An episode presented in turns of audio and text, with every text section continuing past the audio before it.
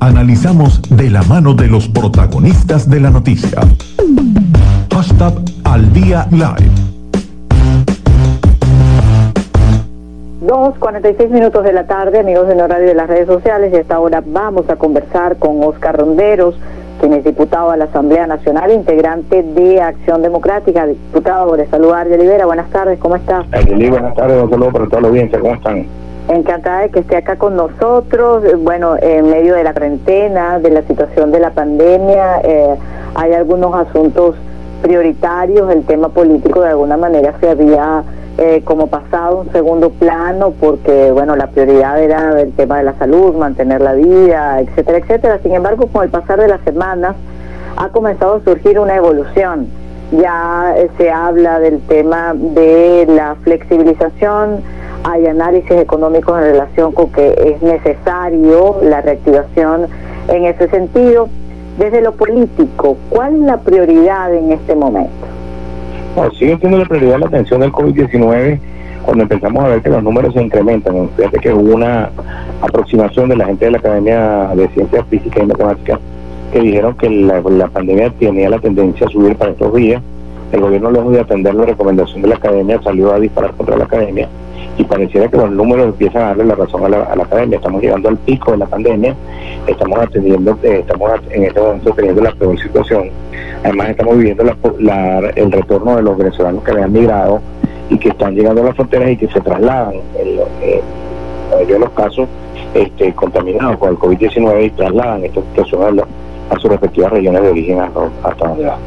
Pero además esto se ha visto aderezado por una situación de falta de gasolina, falta de agua, interrupción, del servicio eléctrico, etcétera, todas imputables al gobierno que ejerce control territorial en Venezuela, que es el gobierno de Nicolás Maduro. En el caso de la gasolina nos presentan hoy lo que es una vergüenza nacional, un país petrolero que presume de las más altas reservas petroleras del mundo, este, importando gasolina cuando en el mundo sobra petróleo y sobra gasolina. Y además sobra petróleo barato y sobra gasolina barata, nosotros estamos comprando gasolina a precio de oro, la estamos pagando literalmente con oro. Los propios iraníes han admitido que pues, recibieron 9 toneladas de oro para el pago de estos de estos eh, de estos 3 millones 500 mil barriles de, gasolina, que serían en otro tiempo la producción nacional de Venezuela en un día en cuanto a petróleo y que serían la, la refinación de dos días y medio de, gasolina en Venezuela. Ahora, tomando en cuenta... La, declaratoria de muerte de la, industria petrolera Tomando en cuenta eh, todo ese escenario, el tema del acuerdo político, de la financiación, eh, de la importancia de traer financiamiento internacional para poder superar todo este escenario, ¿cómo lo ve en este momento? Hay quienes habían asegurado que se habían estado generando algunas conversaciones para buscar a llegar a acuerdos entre eh, sectores cercanos a Maduro y sectores de la oposición. ¿Debe insistirse en esto en este momento o hay que centrar la atención completamente en el COVID?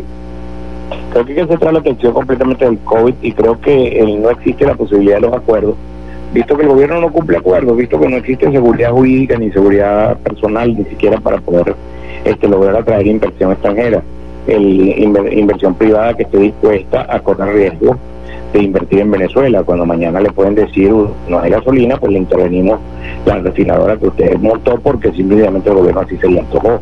Fíjate lo que acaba de ocurrir con Coposa, las amenazas sobre Polar, las amenazas sobre Plum Rose. Es decir, eso no es un buen síntoma para poder atraer inversión privada y mucho menos inversión extranjera para Venezuela la agenda de la Asamblea Nacional, hacia dónde eh, piensa dirigirse o cuáles por lo menos serán las propuestas de acción democrática en ese sentido y en el contexto que analizamos.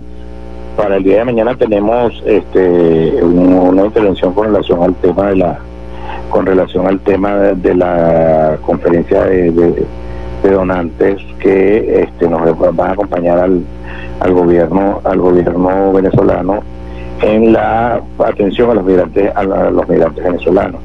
Es decir, tenemos migrantes retornando, tenemos migrantes, este, tenemos eh, una situación terrible de 5 millones de venezolanos que han decidido migrar producto de la crisis en Venezuela y que cuando ahora se encuentran con el COVID-19 y viven del día a día en cada uno de los países donde se habían trasladado, se les hace mucho más difícil la sobrevivencia. Eso también estamos llevamos un proyecto de acuerdo con relación al tema de DirecTV y el cierre y la censura a los medios de comunicación por parte del gobierno de Nicolás Maduro, el tema de las detenciones arbitrarias a manifestantes porque ejercen su derecho a protestar por la falta de agua, por la falta de electricidad. En el caso del Estado Lara nos encontramos con una situación este, terrible donde ha sido detenido, puesto bajo orden de detención, un joven con síndrome de Down, que en principio no tiene, no tiene capacidad para discernir y a pesar de ello ha sido, ha sido detenido por el solo hecho de tocar una cacerola. También va el tema de los, de la, del apoyo a la conferencia de donantes, como decía, y este el tema de el, rechazo a la criminalización de las organizaciones políticas como viene haciéndose con voluntad popular para el día de hoy.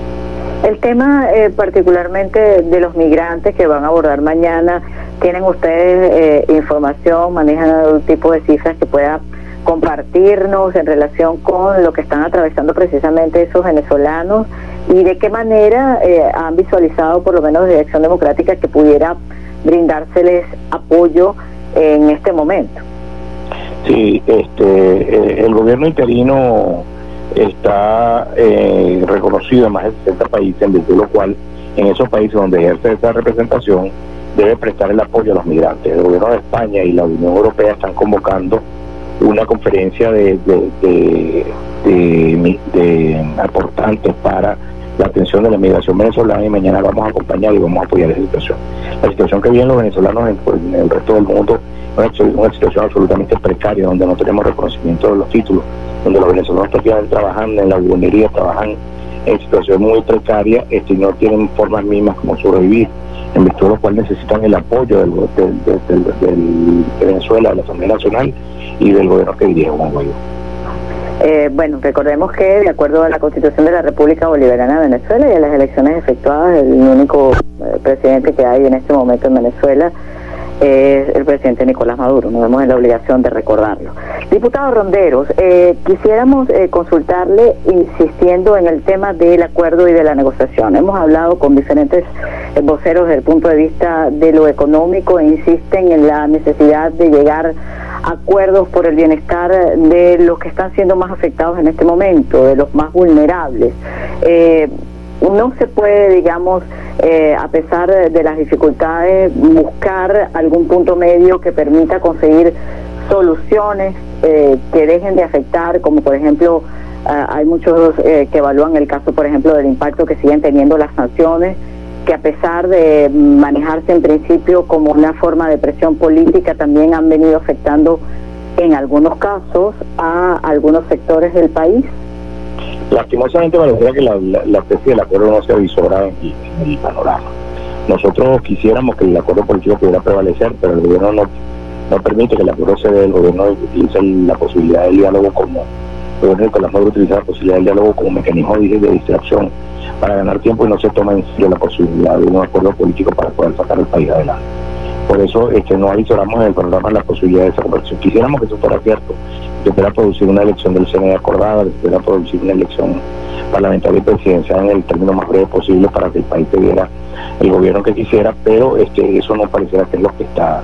Además, eh, queda perfectamente evidenciado que siendo Irán un país sancionado desde hace más de 10 años, no son las sanciones las que impiden producir gasolina, hasta el punto que Irán produce gasolina para su propio consumo y, al día de hoy importa 3.500.000 barriles de gasolina para Venezuela.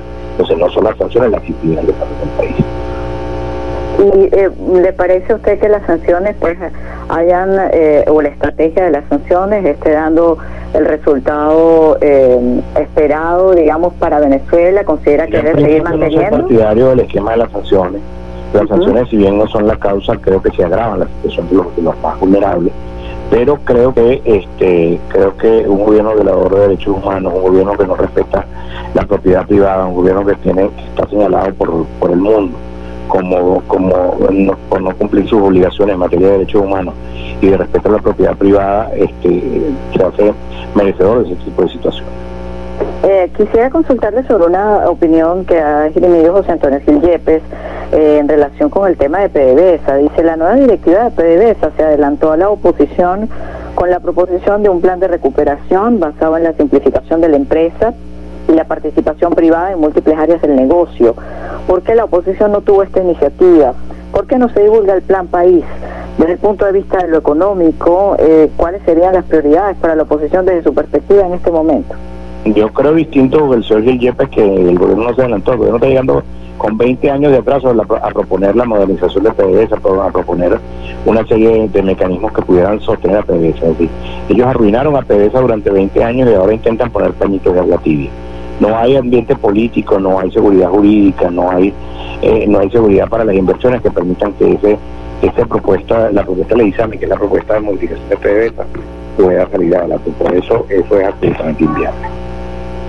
Diputado, le agradecemos mucho que nos haya acompañado en la tarde de hoy y nos haya ayudado a hacer el análisis político, además informarnos acerca de eh, lo que tienen previsto dentro de la Asamblea Nacional. Seguro, siempre la hora de no podemos estar físicamente, la cuarentena no lo impide, pero estamos de cuerpo y alma por el Gracias por acompañarnos. Amigos de radio de las redes sociales, era el diputado Oscar Rondero, diputado a la Asamblea Nacional, integrante de Acción Democrática, con quien estábamos conversando. Allí tienen el detalle de lo que será la agenda parlamentaria para el, eh, día de mañana. Va a estar bastante nutrida desde eh, lo que tiene que ver con los migrantes venezolanos hasta algunos aspectos políticos como esto que ha sido noticia en el día de hoy y eh, esta, solicitud del Ministerio Público, particularmente el fiscal eh, general Tarek William Saab, en relación con que se determine si Voluntad Popular es o no una eh, organización terrorista